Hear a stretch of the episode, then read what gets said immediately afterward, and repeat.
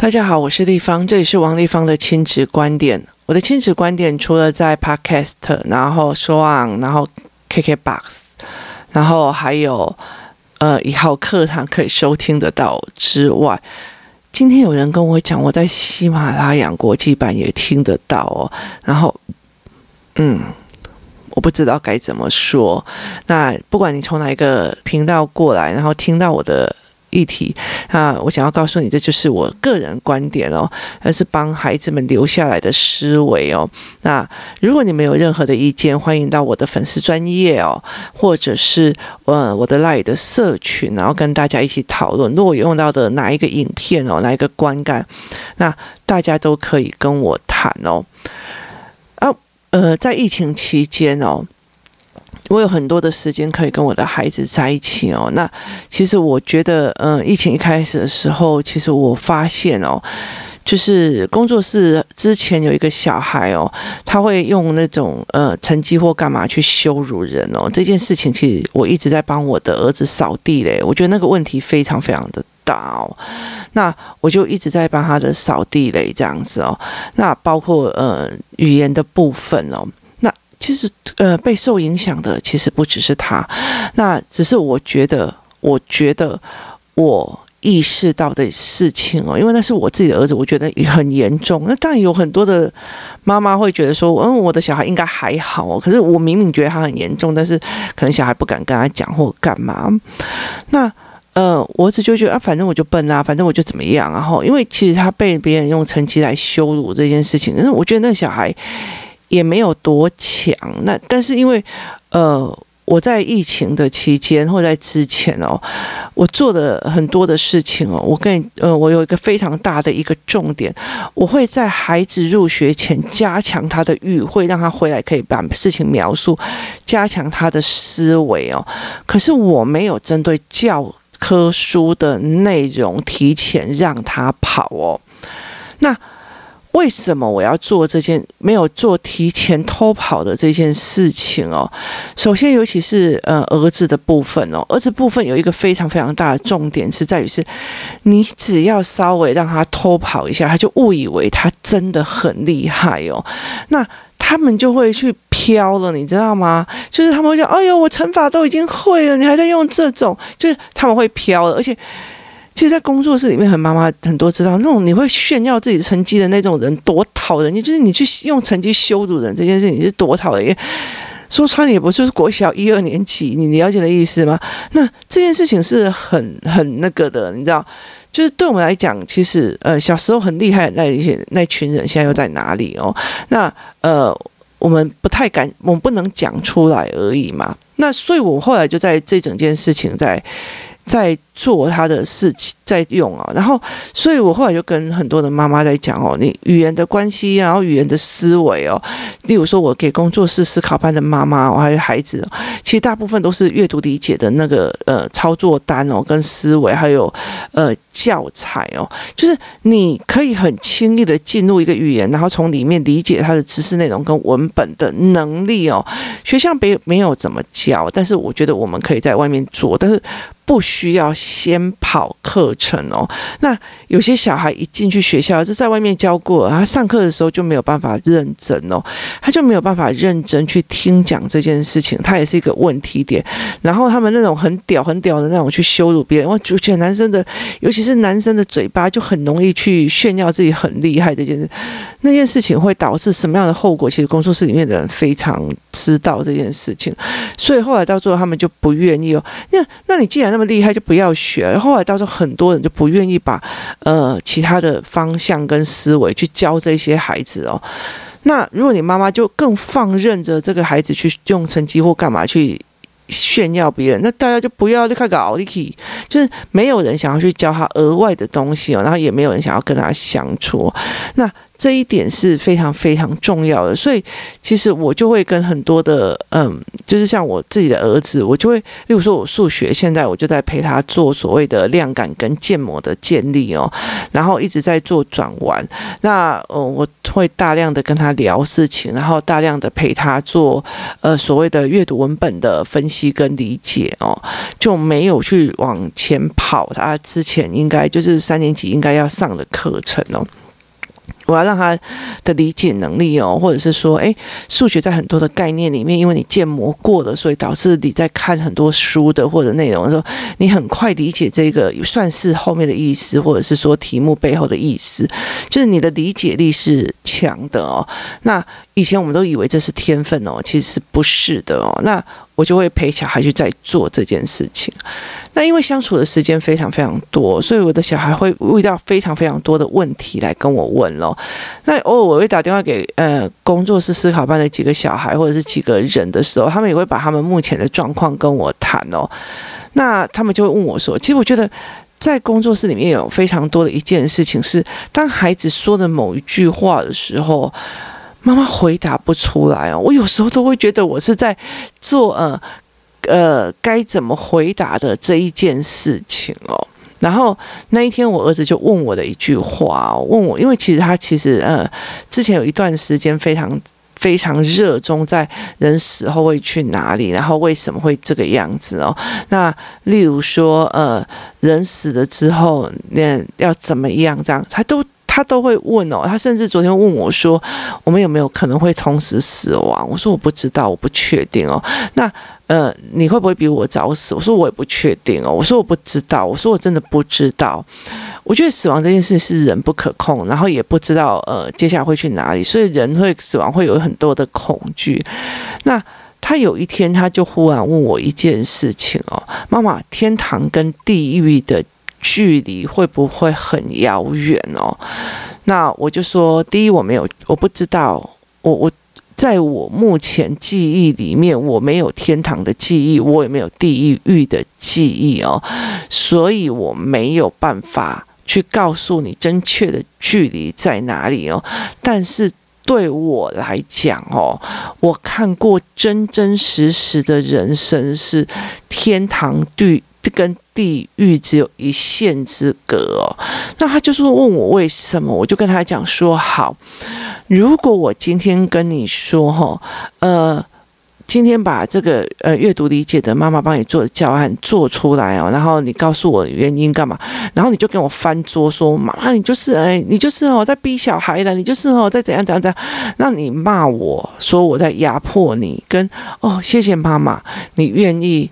帮我变厉害，你愿意让我更有能力去阅读的时候，这两个是你一个观念哦。那这个观念，一个带你到天堂，一个带你到地狱，哪一个带你到天堂，哪一个带你到地狱？然后就说前面那一个，因为你不会识字，有可能被骗，你过的日子就是地狱般的生活。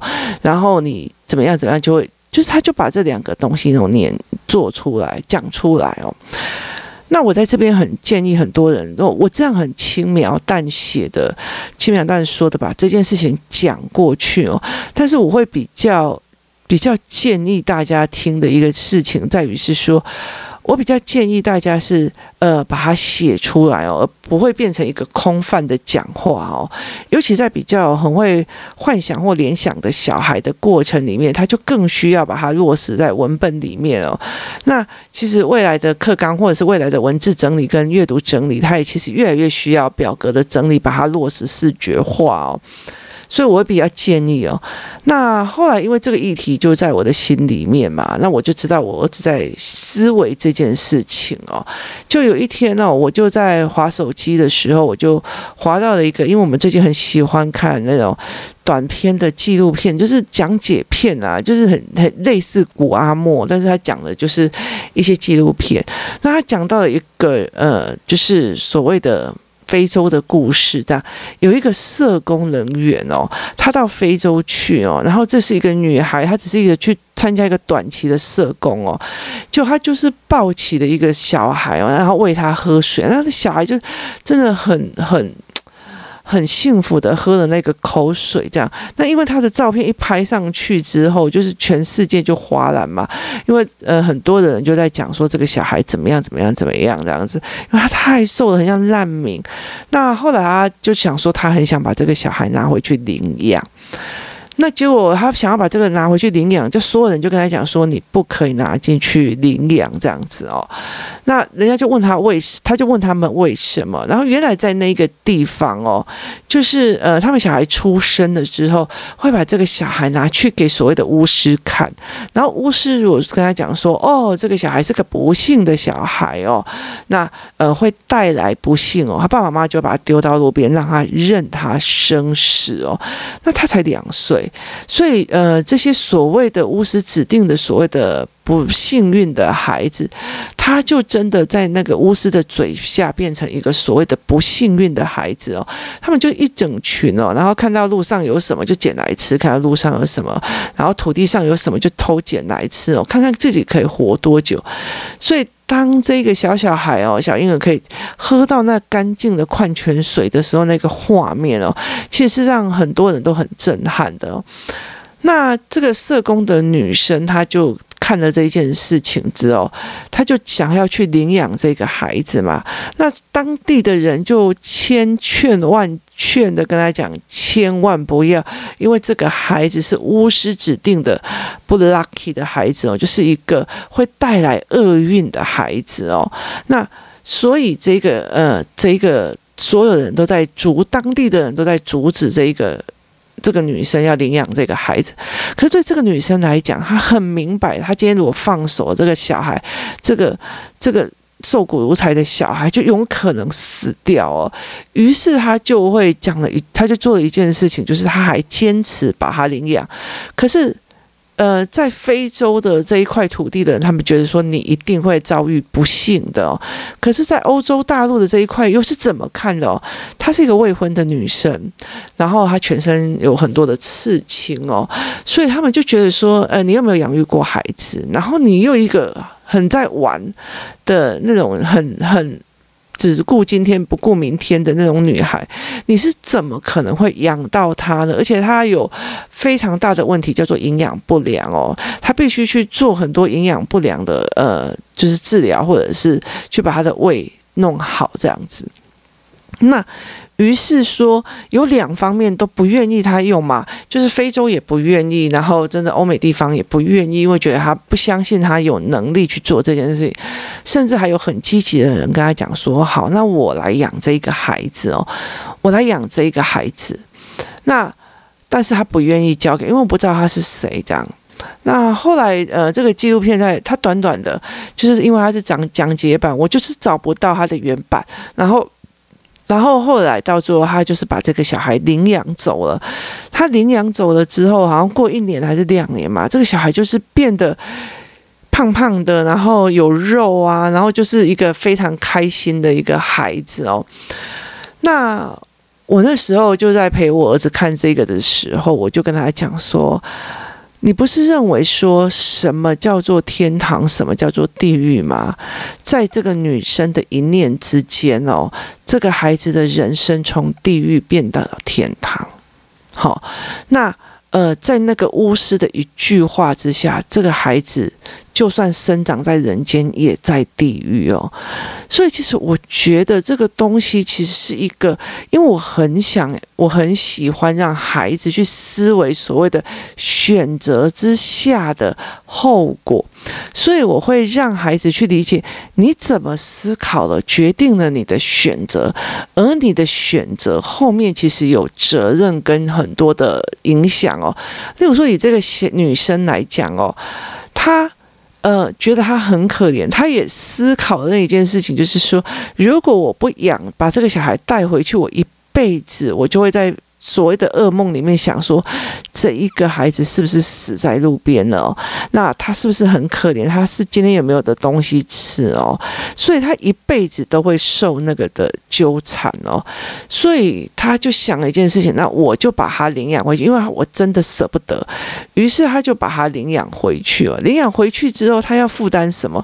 他要负担这个小孩的医疗费用，他要负担这个小孩的所谓的呃身心重建的一个部分，然后他要他。他去面临一个没有结婚的一个女孩子哦，她所要去面临要养育一个小孩子的，包括领养手续，包括照养的方式，然后包括怎么去安排她入学，包括她的学籍，这很多很多的事情哦，她都必须去做这样子的思维哦，所以呃，你的思维会造成你的选择。我觉得她很可怜，我就去做这个东西，然后后来呢，那。呃，其实这是养一个所谓的非洲的孩子哦，就是养流浪狗也是一样哦，有很多人就去把流浪狗呃领回来养了之后，然后才发现。天啊，我不是只是因为它可爱把它养回来，就我不知道原来后面有这么多这么多的事情要做。那件事情就是会非常非常没有办法去做领略的哦。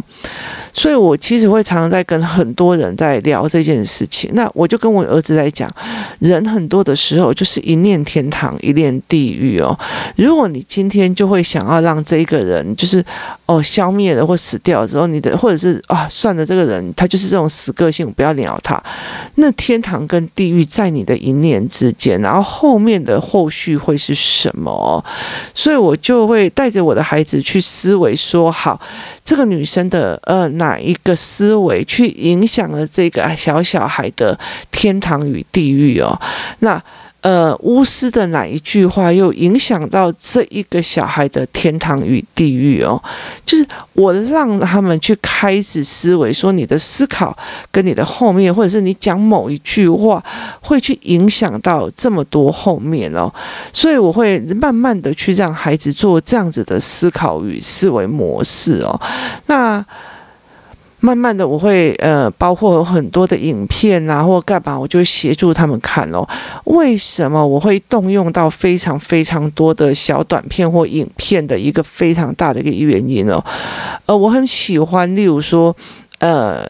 一些小短片哦，它不那么有教条性哦，就是例如说你在看呃，例如说你如果在 Google 里面或者在 YouTube 里面，你搜寻那个山下自然，你就会知道什么叫做呃知识的灌输哦。那有些人只是他在呃记录生活，或者是在做。一些，因为纪录片对我的小孩来讲，他们尤其是弟弟，他没有办法去看那么久，然后呃去那么的沉闷，所以他这个短讲的这种方式反而适合他。那我也很比较适合去跟他讲很多事情哦，就是好，那你看哦，他他去会不会给他一个呃读书的机会哦？然后会不会带着他去让他思考这件事情哦？那。这就是一个非常非常重要的一件事情哦。这个年轻女孩的一句话影响了什么？那你的一句话又影响了什么？这件事情非常非常的重要哦。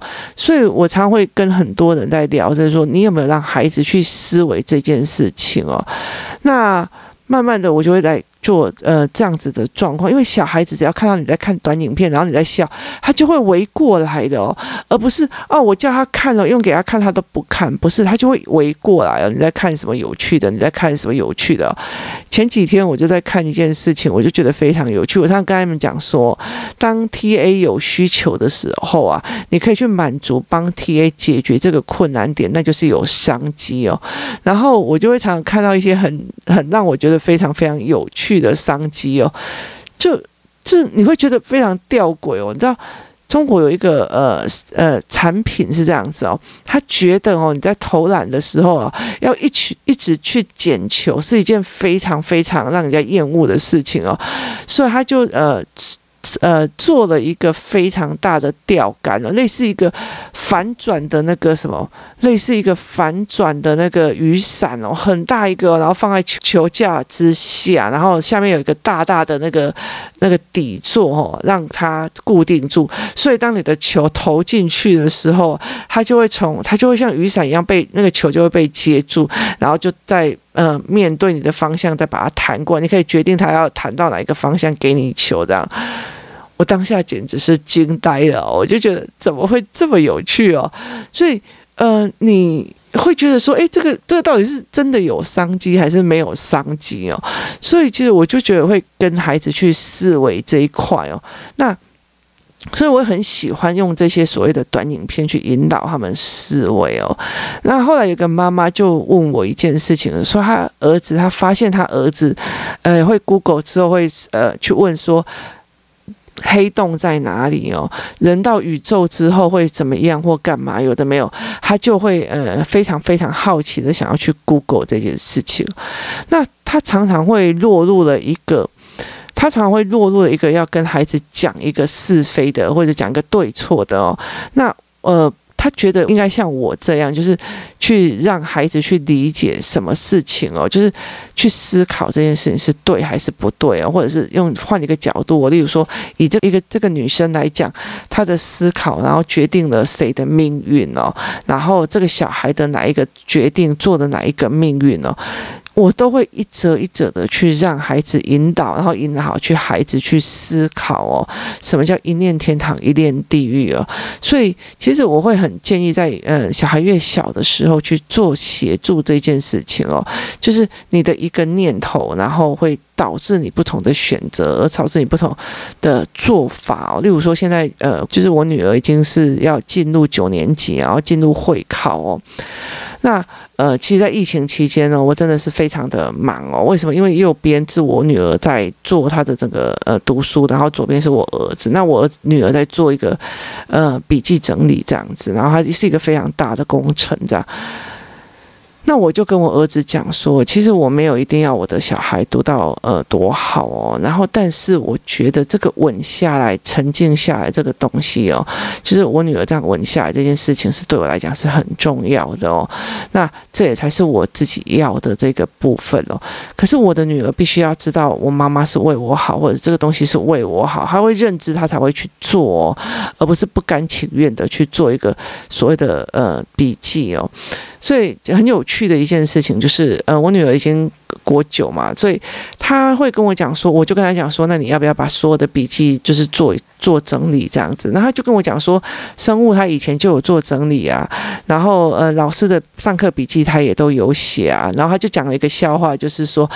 进去之后，老师就叫他们写笔记，然后他们就这样画画画画写写写写，就到学期末的时候，老师又跟他们讲说：“好，你们的笔记哦，就是我决定你们平常分数的多寡。”然后就是一群男生就炸开了。为什么？因为他们从头到尾都没有写笔记哦。